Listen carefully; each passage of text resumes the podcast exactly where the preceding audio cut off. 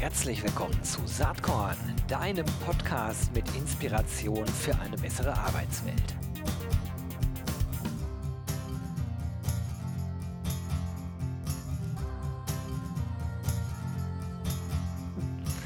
Hallo und herzlich willkommen zum Saatkorn Podcast. Äh, bin aufgeregt heute, habe jemanden am Start, der quasi, ja, auch in der Recruiting-Welt sein Geld verdient, zumindest äh, entfernt betrachtet. Es ist nämlich Carlos Frischmuth. Der ist Managing Director bei Hayes. Kennen viele von euch, die meisten wahrscheinlich. Hayes Recruiting Experts Worldwide. Ja, und wir wollten heute mal sprechen. Ich freue mich sehr, Carlos, äh, dass du dir Zeit genommen hast. Herzlich willkommen. Herzlichen Dank, Gero, für die Einladung. Erstmal muss ich ja vorweg äh, schieben, ähm, ich war äh, ganz begeistert äh, von eurem New Work Report, den Hayes ja rausgegeben hat. ich glaube, zusammen mit dem Institut für Beschäftigung. Ähm, das fand ich total genau, gut, das Papier. Ja. Ganz genau. Ne? Hatte ich auch eine Podcast-Folge dazu. Ganz cooles Ding. Ähm, wie auch ja jedes Jahr eigentlich ein spannender HR-Report von euch rauskommt. Darfst du schon verraten, was äh, nächstes Jahr das Thema sein wird oder steht das noch gar nicht fest? Ja, daran wird noch gearbeitet, aber äh, in der Tat kommt es jedes Jahr raus, läuft immer unter dem Titel HR-Report und hat dann immer ein Schwerpunktthema. Übrigens sicherlich auch, äh, ja, eigentlich fast alle über die Jahre hinweg ähm, beschäftigen sich natürlich mit, mit äh, ähm, Themen rund um Rekrutierung, Führung, äh, Veränderung der Arbeitswelt. Und ich glaube, wir werden sicherlich heute das eine oder andere Thema ganz gewiss davon auch streifen. Und äh, ja, das, in, der, in, der, aktuellen Folge, sozusagen dieses Jahr, äh, war es das Thema New Work. Du bist ja in diesem ganzen Themengebiet auch schon wirklich viele, viele Jahre am Start. Bist schon seit, äh, ja, ich glaube, kann man das sagen? Ende der 90er. Wenn man Askena dazu zählt, dann ja, über 20 Jahre schon bei Hayes, ne? Das ist so, ja. Das ist schon eine lange Zeit, aber ich sage auch immer, ähm, es ist äh, nicht immer ein Unternehmen äh, gewesen sozusagen oder ein Arbeitgeber, eine Arbeitgeberidentität, sondern die hat sich auch ständig verändert. Das hat mir den Vorteil gegeben, dass ich nicht unbedingt den Arbeitgeber wechseln musste, sondern der Arbeitgeber sich so stark verändert hat und immer noch in Veränderung ist, äh, immer in positiver Veränderung, ähm, ja, dass ich hier weiter wirken konnte und ähm, ja, viele spannende Themen äh, bis heute kennenlernen konnte. Ja, es hört sich gut an und ist ja auch wenig verwunderlich, äh, wenn man jetzt schaut, wie diese ganze Branche sich verändert hat, äh, getrieben durch Demografieentwicklung, durch Digitalisierung ähm, dann ist ja auch kein Ende äh, in Sicht dieses dynamischen äh, Prozesses und ja, äh, dementsprechend entsteht keine Langeweile. Was sind denn eigentlich gerade so die größten Herausforderungen für euch selbst, für Hayes? Ich meine, ihr helft anderen Unternehmen ja, äh, Personal äh, zu finden. Aber äh, ich stelle mir vor, dass dieser Markt, obwohl generell ja die, die Situation, zumindest in Deutschland, ganz gut ist, auch trotz oder vielleicht sogar teilweise wegen Corona äh, sich gut entwickelt hat. Das aktuelle Arbeitsmarktbarometer äh, vom Institut ähm, für ähm, vom IAB, meine ich jetzt. IAB, ja. Die, mhm. die Abkürzung Institut für Arbeitsmarktforschung, genau, das ist es. Äh, ist super positiv, so positiv wie schon seit vielen Monaten nicht mehr. Stehen alle Indikatoren auf sehr gut. Ähm, das merkt ja. ihr wahrscheinlich selber und das ist einerseits gut und andererseits aber auch herausfordernd für euch selbst, nehme ich mal an, oder? Das, dem, dem, ist so, Gero. Also ähm, wenn du nach den Top-Themen fragst, wir verstehen uns ja auch als Arbeitsmarktbegleiter, als Organisation, die sich äh, Arbeits-, den Arbeitsmarkt mitgestaltet, begleitet, unsere Kundenunternehmen und auch die Kandidaten begleitet in unterschiedlichster Form, in unterschiedlichsten Geschäftsfeldern. Und äh, in der Tat ist diese Veränderung, die ständig stattfindet, zu schauen, wo verändern sich Kandidatenströme, welche Skillfelder, also welche Kompetenzfelder werden benötigt. Das, was wir sozusagen ähm, heute begrifflich angelsächsisch unter diesem Skill-Shift-Effekt äh, bezeichnen. Die ein, der eine oder andere kennt vielleicht diese Osborne-Fry-Studie, die sicherlich ein bisschen überzogen hat. Es gibt weitere Studien hier, in, auch in Deutschland vom, vom äh, ZDW in Mannheim Institut, ähm, dass da eine starke Bewegung auf diesen Kompetenzfeldern ist. Wir müssen diese Kompetenzfelder der Zukunft ja, frühzeitig identifizieren, damit wir da auch die, die Kandidaten kennenlernen und äh, die Kundenanfragen begleiten können. Eine Anfrage beispielsweise für Scrum-Experten äh, die gab es sicherlich äh, nicht vor, vor, vor, vor 20 Jahren, als ich in dem Job ungefähr angefangen habe. Ähm, und heute sind es äh, bekannte Kompetenzen, äh, die muss man kennen, da muss man die Kandidaten kennen, idealerweise bevor der Kunde anfragt, das Kundenunternehmen anfragt. Ähm, und das sind dann, äh, diese Veränderungen sind sicherlich äh, auch, auch für uns herausfordernd. Ähm, Hinzu kommt natürlich auch, dass wir selbst eine Organisation sind. Äh, wir, wir sind Ausbildungsorganisation. Wir nehmen viele junge Mitarbeiter an Bord, ob, ob Auszubildende oder auch sozusagen ähm, Newbies aus dem, aus dem, äh, die von den Universitäten zu uns kommen ähm, oder auch einen Quereinstieg machen und bilden die aus. Und äh, auch da müssen wir präsent sein als Marke. Gerade in den letzten, natürlich jetzt äh, 12, 18 Monaten, da gab es wenig Absolventenmessen, wo man sich präsentieren konnte äh, und ähnliches, äh, wie so einen deutschen Absolventenkongress in Köln, da waren wir immer sehr präsent. Also muss man natürlich auch, müssen wir auch neue Wege finden und auch wir müssen unsere Arbeitgeber-Story, unser, für was wir als Arbeitgeber stehen, ähm, natürlich auch immer wieder in den Markt präsent machen und äh, an Themen arbeiten wie guter Führungsarbeit, guter Kommunikation, transparente Kommunikation ähm, und, und einer guten Unternehmenskultur. Und das sind natürlich Challenges, äh, da sind wir definitiv nicht allein. Ähm, da arbeiten wir sehr intensiv daran, um auch zukunftsfähig zu sein für unsere Mitarbeiter, aber natürlich auch für die Kundenunternehmen und die Kandidaten. Und der Arbeitsmarkt ist massiv in Bewegung. Also die nächsten 10, 15 Jahre äh, ja, wird es da sehr, sehr viel Changes geben und wir versuchen diese zu antizipieren und auch die ähm, ja, einfach dann äh, zur Stelle zu sein, wenn wir gebraucht werden spannendes Feld. Ich bewege mich ja mit meinem Hauptbrötchengeber äh, neben ja. Saatkorn, nämlich Territory Emrys, äh, in, ja. in, ähnlichen Gefilden und erlebe halt auch selbst, dass das, was uns ernährt, nämlich der Fachkräftemangel, gleichzeitig so langsam auch zu unserer eigenen größten Herausforderung wird. Ich nehme ja. an, äh, äh du hast es ja gerade schon angedeutet, das ist bei euch auch so. Jetzt hören ja viele diesen Podcast, die im HR-Umfeld äh, tätig sind ähm, und ja, sozusagen, wenn man wenn wenn jetzt die eine oder der andere anfängt nachzudenken: „Ja, Haze, wäre das nicht mal was für mich?“ Äh, was muss man denn mitbringen, wenn man bei euch einsteigen will? Also, ich ich sage immer, äh, wir möchten all wir sind wie wie ein ich würde sagen, wie ein Basisteam, wie ein Rennstall, der der im Grunde, ähm, Leute aufnimmt, die, ähm, einfach Lust haben, was zu bewegen und interessiert sind am Menschen.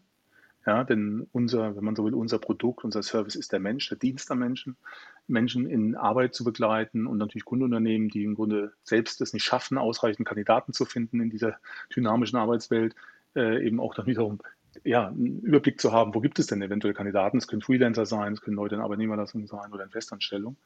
Und die Menschen, die in dieser Branche arbeiten, müssen einfach Spaß haben an Menschen. Ich will, nicht, ich will jetzt nicht pathetisch werden, oder vielleicht sollte es doch, zu sagen, die müssen vielleicht Menschen lieben, aber Spaß haben mit Menschen, äh, sich auszutauschen, sie kennenzulernen und quasi ähm, in, die, in diese Matching-Welt, wie wir sie beschreiben, reinzugehen. Und ähm, da ist mir die Bereitschaft oder uns die Bereitschaft, äh, in diese Welt reinzugehen, viel wichtiger als irgendwelche Kompetenzen. Natürlich muss man idealerweise Spaß haben an Kommunikation, ähm, aber ganz viele Kompetenzen vermitteln wir auch. Deswegen habe ich eben auch äh, äh, den Begriff Ausbildungsorganisation verwendet, Gero, weil ich der Meinung bin, immer wichtiger wird es, wenn jüngere Menschen auch nach dem Studium, also halt, ich bin erst irgendwie jenseits der 25 in die Arbeitswelt gekommen, heute sehen wir fertig Studierte mit 22 Jahren oder sogar 21 Jahren und ähm, da haben wir das Verständnis, dass wir diese ähm, ja, jungen Mitarbeitenden auch begleiten, in die Arbeitswelt hinein, sie ausbilden, Kompetenzen vermitteln. Und insofern ist unsere Anforderung gar nicht so hoch. Es müssen auch nicht immer Studierte sein, aber wir sagen, Spaß am Menschen, Spaß ähm, an diesem ähm, im Austausch zu sein, im Kommunikationsjob zu sein, natürlich auch Kunden ansprechen zu wollen, sich das zuzutrauen oder eher auf der Kandidatenseite unterwegs zu sein ähm, oder in Projekten für unsere Kunden vielleicht aktiv zu sein. Und ähm, da ist uns die Basisbereitschaft und diese ein offenes Wesen viel, viel wichtiger als irgendwelche harten Kompetenzen, ähm, weil wir einfach hier ein sehr, sehr hohes äh, Trainingsangebot machen, ein Ausbildungsangebot machen. Unsere Führungskräfte verstehen sich idealerweise immer als Mentoren oder auch Coaches. Und das ist, glaube ich, so das, unser, ja, soll ich sagen, Unique Selling Point auch an den, an den potenziellen Bewerber zu sagen, wir begleiten dich in die Arbeitswelt, wir machen dich fit. Und natürlich für die, die schon reif sind, die kriegen einen, einen leistungsfähigen Arbeitgeber, der ständig versucht, sich zu verbessern und idealerweise jeden Mitarbeiter auch erfolgreich machen kann. Das ist unser Anspruch oder erfolgreich machen wird.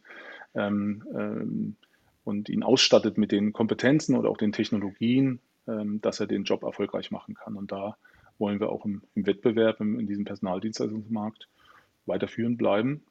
Und ja, dafür müssen wir uns anstrengen. Ich finde ja äh, Hayes so als Organisation schon spannend. Also ihr seid in Deutschland ja extrem weit verbreitet, über 30 Niederlassungen. Aber Ja, insgesamt ist Hayes ja ein, äh, ein, ja, man kann glaube ich sagen, globaler Player, ne? Oder? ja das, ist, es ist, das Unternehmen geht bis ins 18. Jahrhundert zurück.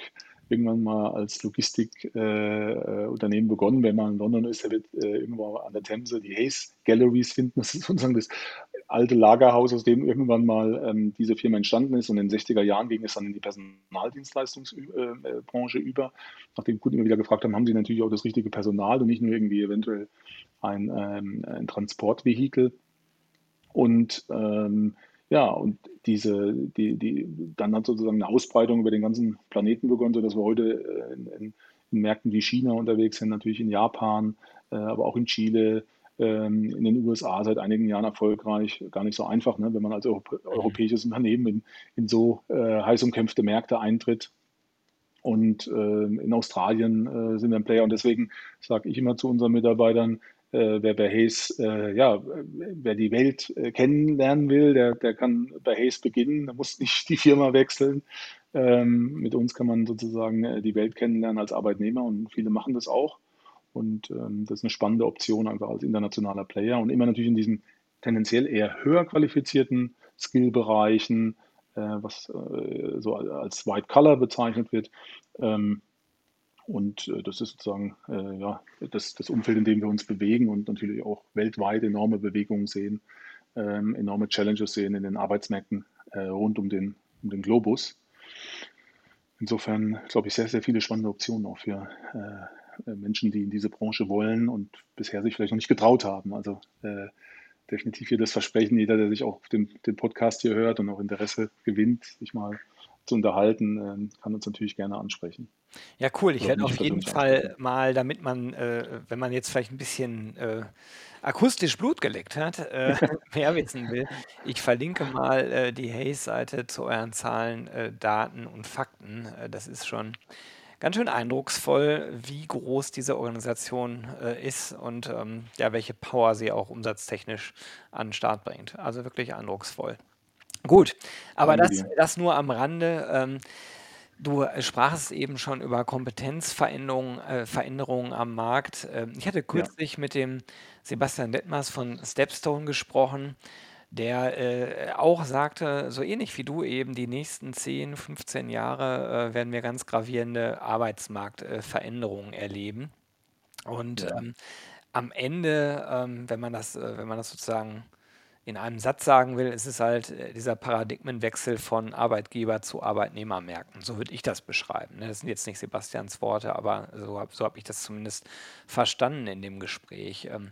Würdet ihr das so ähnlich sehen, dass äh, aufgrund der demografischen Entwicklung, und das sind ja keine neuen Zahlen, die stehen ja schon seit 25 Jahren fest, äh, aber auch auf, aufgrund der immer mehr voranschreitenden äh, Transformation in allen möglichen Branchen, beruhend auf der Digitalisierung, einfach die Arbeitsmärkte sich verändern und am Ende die Arbeitgeber eigentlich viel, viel mehr investieren müssen, um äh, einerseits Rekruten und andererseits äh, äh, Mitarbeiter auch halten zu können. Ne? Recruiting ist das eine, Retention das andere. Äh, Wie ist da deine Sicht auf die Dinge? Oder vielleicht seht ihr es ja auch ganz anders und sagt, na Moment, das ist zu kurz äh, geblickt. Würde mich mal interessieren. Also wie, ja, das ist ein sehr, sehr spannender Punkt, Gero. Ähm, wir, wir bei Hayes und auch ich persönlich teile diese Einschätzung ähm, absolut. Wir sind äh, schon seit Jahren auf dem Weg dahin, ähm, auf, zu diesem Wechsel von einem äh, zu, zum Arbeitnehmermarkt. Ähm, aber das sind ja immer schleichende Veränderungen. Und äh, anscheinend tendieren wir dazu, äh, ähm, immer wieder, auch als Entscheider oder auch als, als Begleiter von diesen Themen, dass wir sie nicht ausreichend ernst nehmen, bis sie sich immer stärker manifestieren und zwar in Anführungszeichen direkt vor unserer Haustür oder direkt sozusagen, wenn sie, wenn sie sozusagen bei uns auf dem Schreibtisch landen. Und äh, ich will gar nicht auf die aktuellen Veränderungen, äh, auch, auch wir sehen es ja bei politischen Dynamiken genauso, wo, wo Themen immer schwerer fällt anscheinend diese Effekte, die auftreten, in die eigene Wirklichkeit und, und äh, das eigene Management, sage ich jetzt mal, hineinzuziehen. Und es kündigt sich schon seit Jahren an. Man sieht im Grunde, äh, dass, die, dass der, ähm, wenn man sich die Daten anschaut, dass äh, vom, vom Bundesamt für Statistik sieht man, dass im Jahr 2019 äh, in der Tat ein ganz eklatanter Wechsel äh, stattgefunden hat. Also da findet zum ersten Mal eine, eine Veränderung der Erwerbspersonen statt, obwohl wir noch in 2019 den stärksten Arbeitsmarkt hatten, den wir jemals hatten, 45 Millionen Erwerbstätige, gab es so nie in der Bundesrepublik ähm, äh, seit Gründung. Und äh, gut, jetzt kam dann 2020 Corona, da gab es einen, einen Wechsel, aber der Effekt war 2019 sozusagen manifestiert und wir kippen jetzt in die 20er Jahre hinein, ähm, auch mit dem Austritt der Babyboomer-Generation rechnerisch circa 8 bis 12 Millionen Menschen die da rausgehen und wo wir auch dagegen arbeiten müssen. Deswegen appelliere ich auch daran, immer Ältere immer stärker einzubeziehen, weil die dürfen wir nicht verlieren. Ja. Und es wird uns in die nächsten Jahre in einen absoluten, ja, äh, in den schon lange beschriebenen War for Talents äh, führen. Und ich äh, nenne, ich habe dafür einen eigenen Begriff, ich, ich nenne das einen Arbeitsmarkt-Tornado, der da beginnt und der sich erst jetzt sozusagen mit, die, die Rotation hat schon begonnen, aber die Beschleunigung dieser Rotation, dieses Arbeitsmarkt-Tornados, äh, wird sich jetzt in den nächsten 10 bis 15 Jahren dynamisieren, zumindest in, in den 20er Jahren. Ja, das ist, äh, äh, das deckt sich weitestgehend äh, mit den, mit den Aussagen, auf die ich eben anspielte. Und das ist natürlich was, man kann ja, äh, man kann ja in den Nachrichten das auch schon jahrelang äh, sehen äh, oder lesen, je nachdem, wie man Nachrichten halt konsumiert.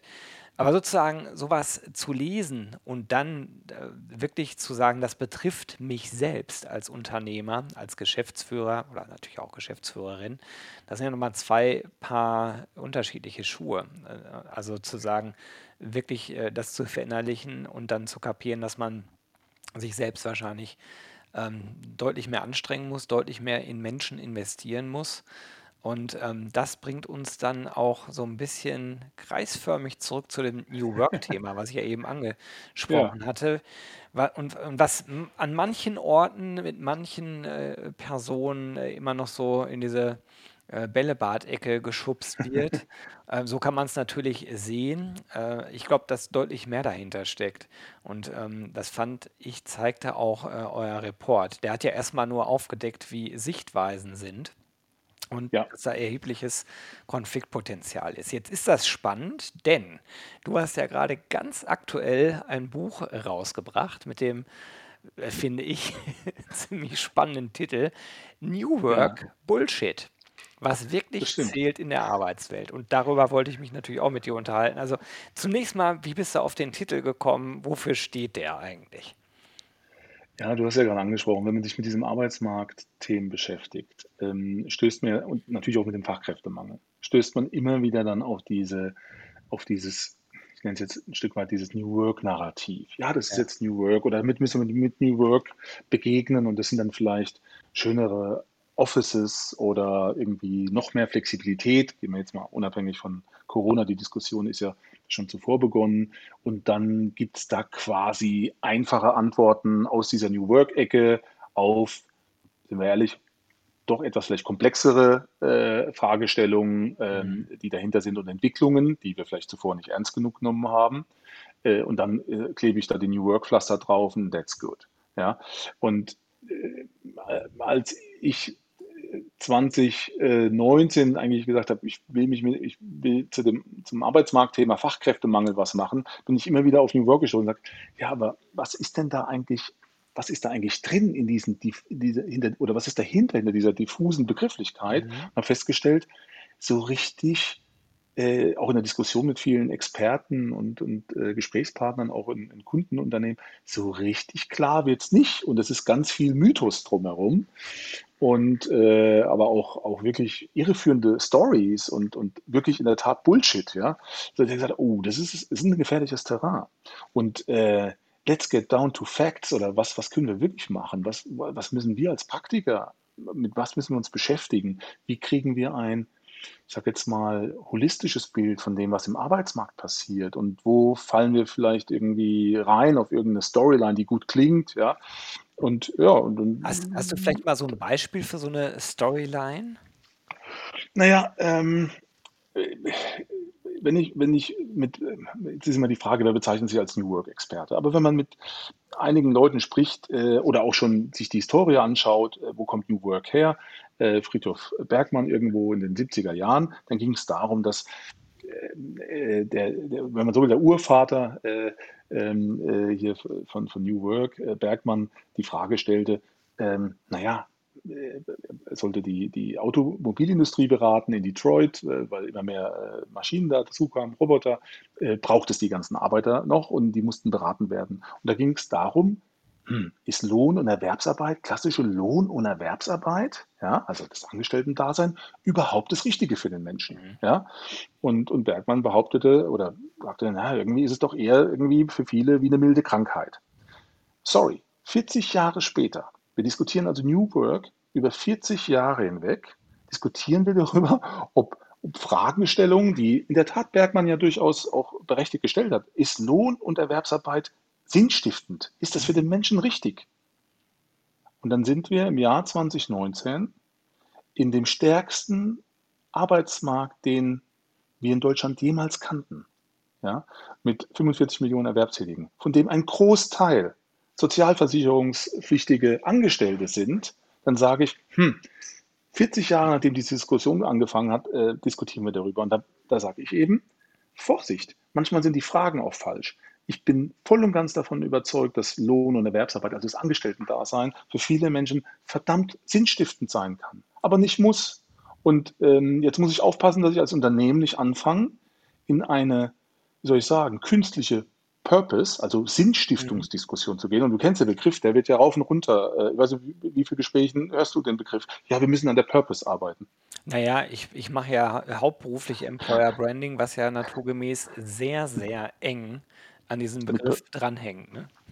Absolut. Jetzt triffst du aber vielleicht auch auf Unternehmen, die sich an diesen Begriffen aufhängen und versuchen, eine Story zu erzählen, ohne eigentlich wirklich zu verstehen, Ah. was, was die eigenen Mitarbeiter beschäftigt. Das und ist gefährlich, würde ich sagen. Ja, genau. Und dann sage ich, ist meine These, was wirklich in der Arbeitswelt zählt, ist erstmal zu verstehen, was in der eigenen Organisation passiert und nicht, was vielleicht in einem Anschreiben, weil da ist es nämlich zum Teil auch ähm, stark ähm, ich sage jetzt mal, in die Diskussionswelt gekommen, dass äh, der Vorsitzende von BlackRock einen Brief an seine äh, Unternehmen schreibt, das ist die größte Investmentgesellschaft ähm, auf diesem Planeten, einen Brief schreibt an, an, an äh, die Unternehmen, die, an, die, an die sie sich beteiligen und sagen, ihr müsst euch mit Purpose beschäftigen. Und dann gehen CEOs, Geschäftsführer los und sagen, wir müssen jetzt hier mal an der Purpose arbeiten, ähm, wo ich sage, naja, arbeite doch erstmal vielleicht an äh, einer guten Führungsstruktur oder bezahlt richtig oder ähm,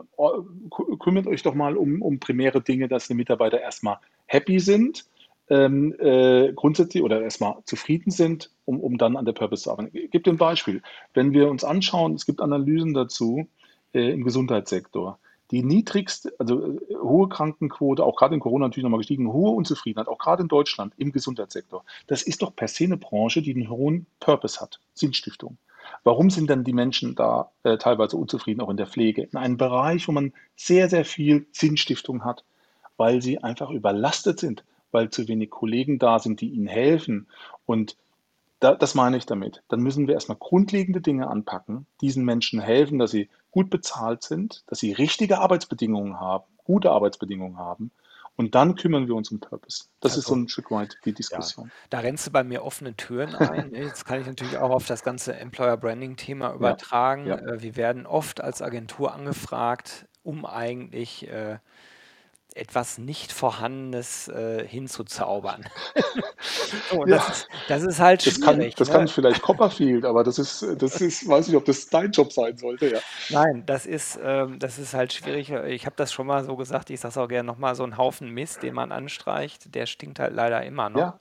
Und ähm, deswegen äh, glaube ich auch, dass es erstmal darum geht, im Grunde genommen ähm, die Strukturen, äh, die Basics äh, vernünftig drauf zu haben. Und ich glaube ja, der Markt regelt das so ein wenig von alleine oder er fängt jetzt an, es von allein zu regeln. Ne? Wenn ich darüber rede, Ja, äh, den Paradigmenwechsel vom Arbeitgeber zum Arbeitnehmermarkt steckt genau dahinter die Überlegung, dass man zukünftig als Arbeitgeber in der Regel halt nicht mehr durchkommt, wenn man mit bunten Bildchen ohne wahren Inhalt versucht, MitarbeiterInnen zu gewinnen und auch zu binden, weil die, die ja nicht blöd sind. Die merken das ja, wenn die Kultur nicht passt, ne? die Struktur Das nicht ist passt. diese, Dann wird Wunschdenken projiziert und, und dahinter sind aber, ich sage immer, äh, jetzt lebe ich in Berlin und sage ich immer, das sind irgendwie so Babelsberg-Kulissen, schön angestrichen, dann machst du die Türen auf und dahinter sind leere Räume, da ist nichts.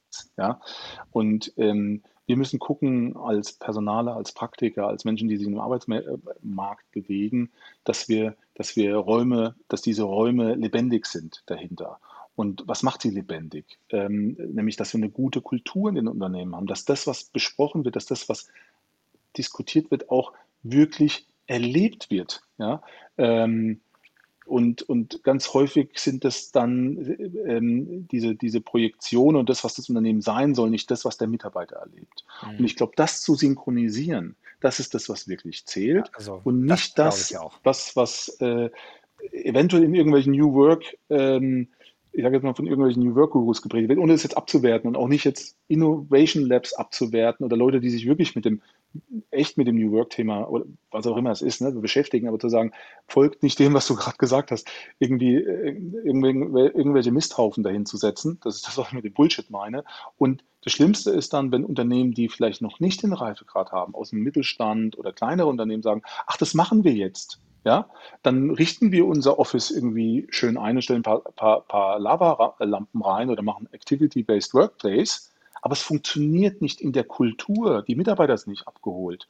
Und dann geht der Schuss nach hinten los. Und das Ja. ist das, wovor ich da in Anführungszeichen warnen will oder sagen will, bitte schaut euch das nochmal an, weil damit kriegt ihr nicht den, den Mitarbeiter gehalten und schon gar nicht den nächsten Mitarbeiter gewonnen in der Zukunft. Und dann können wir auch als ganz ehrlich, als Dienstleister, wenn ich jetzt aus der Haze-Perspektive denke, meist auch keinen guten Job machen, weil äh, wir, wir, wir, wir helfen vielleicht dem Unternehmen, die Mitarbeiter zu gewinnen, du genauso, aber sie rennen eigentlich, äh, die, ich sage immer, die stimmen da mit den Füßen ab, nämlich sie gehen durch die Hintertür wieder raus.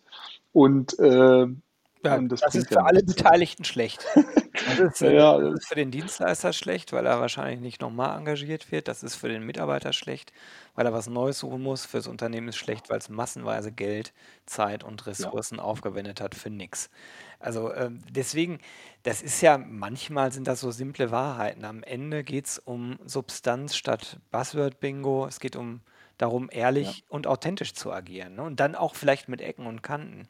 Ich denke ja und, immer, ja, weil du das Beispiel mit dem Mittelstand gerade erwähntest, mm, ich denke ja immer, das ist vollkommen okay, wenn man, äh, wenn man eine vielleicht eher autoritäre, äh, patriarchalische Unternehmenskultur hat, aber auch dazu steht.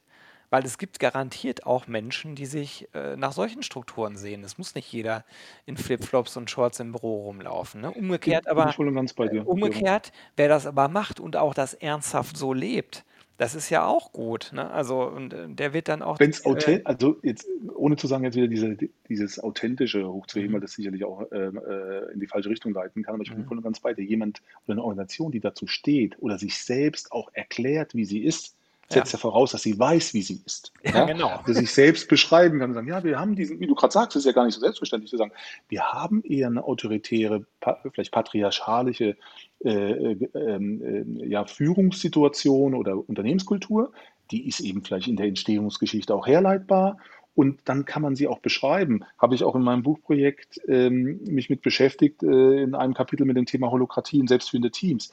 Die Gefahr ist doch, dass Organisationen sagen, ach, davon habe ich gehört, irgendwie, da hat mal der Frederic Laloux ein Buch drüber geschrieben, ich habe gehört, da gibt es irgendwie äh, Zappos in den USA haben das gemacht. Mhm. Ja, aber dann passt es für sie. Ja, und meine, sozusagen meine kritische Frage ist, überlegt euch das bitte, schaut euch das genau an, versucht es zu verstehen, was es bedeutet, weil das ist ein riesen Change. Nämlich, damit sind doch keine, nur weil ich jetzt glaube, irgendwie selbstführende Teams oder, oder holokratische Modelle, also irgendwas, äh, es gibt, wir schaffen quasi die klassische Führung ab, äh, einzuführen, ähm, ist doch nicht die Organisation damit gerettet, weil damit sind doch nicht die Befindlichkeiten weg, nicht die Nebenabsichten, die jeder Mitarbeiter vielleicht irgendwo hat, auch für sich einen Vorteil zu erwirken. Damit sind auch nicht Irrtümer in, in, in strategischen Entscheidungen abgeschafft, nur weil sie vielleicht nicht mehr der CEO trifft. Und das kann genau, das ist dann Bullshit, wenn es angewendet wird auf die falsche Organisation. Ja. Und, und äh, diese, das sozusagen, diese, diesen Punkt sollte man sich vorher nochmal äh, zu Gemüte führen, bevor man vielleicht in solche Programme eintritt. Das macht wirklich Lust auf dein Buch. Ähm, ich, hatte, ich hatte erst gedacht, und so ist der Titel ja wahrscheinlich auch extra ausgewählt worden, er ist per se eine Abrechnung mit New Work, aber äh, ich, so wie ich es jetzt verstehe, geht es eher darum, also wirklich äh, an, die, an die Fundamente, an die Basis ranzugehen und zu sagen, denkt noch mal kurz nach, bevor ihr irgendwelchen Modetrends hinterherrennt. Ja, ja, der erste Teil ist ein Stück, arbeitet sich ein bisschen natürlich an diesen New Work-Mythen ab. Ähm, äh, und, und äh, auch augenzwinkernd äh, löse ich da sozusagen läute ich die Bullshit, äh, die, die New Work Bullshit Alarmglocke bei gewissen Punkten, ähm, um dann aber das, das, das ist ein, auch ein Angebot zur Diskussion, äh, dann auf die Themen überleite, die ich für relevant hatte für Organisationen. Das sind weiterhin Klassiker, wenn man so will, eigentlich total banal. Und da, allein darüber könnte man wahrscheinlich, äh, sind tausend, hunderte Bücher erschienen, äh, nämlich Führung, Kultur und Kommunikation, aber durchaus auch als ein, ähm, als ein synchronisiertes Konzept, da sich ähm, stärker mit auseinanderzusetzen und äh, ja, in diese Themen reinzugehen, wie wir sie eben ja auch schon angerissen haben, äh, Unternehmenskultur und, und Klarheit zu schaffen, für was man stehen will und wo man vielleicht auch hin will ja, in Zukunft. Hört sich spannend an. Sag mal, ähm, könntest du dir vorstellen, äh, vielleicht so zwei, drei Bücher in den Lostopf zu werfen und zu verlosen hier? Selbstverständlich. Also das äh, äh, mache ich sehr gerne und freue mich, wenn ja einer deiner treuen Podcast-Hörer, Hörerinnen, ja, ähm, da ähm, äh, ja, äh, Interesse hat, dann, dann gerne auch mit einer persönlichen Widmung. Das, äh, Perfekt, das ist doch super. Danke, Carlos. Ich gerne also wer so ein Buch gewinnen will, der schickt mir einfach eine E-Mail mit dem Betreff New Work Bullshit an gewinne.saatkorn.com und ich werde Carlos dann hinterher die glücklichen GewinnerInnen-Namen weiterleiten, sodass eine Widmung auch noch damit reinkommt. Finde ich klasse. Es ist unglaublich, aber wahr, Carlos, wir sind schon über eine halbe Stunde am Schnacken. Ich habe immer so eine Grenze okay. mir auferlegt, Wahnsinn. 30 Minuten. Gerne mal Teil 2. Du hast, äh, das ist ja wenig verwunderlich, äh, bei deiner Erfahrung unglaublich viel Spannendes äh, zu erzählen. Hat mir total Spaß gemacht. Und danke, dass du dir die Zeit genommen hast. Herzlichen Dank für die Einladung, lieber Gero. Äh, das hat mir sehr viel Freude gebracht. Mir auch. Bis bald. Tschüss. Danke dir. Tschüss.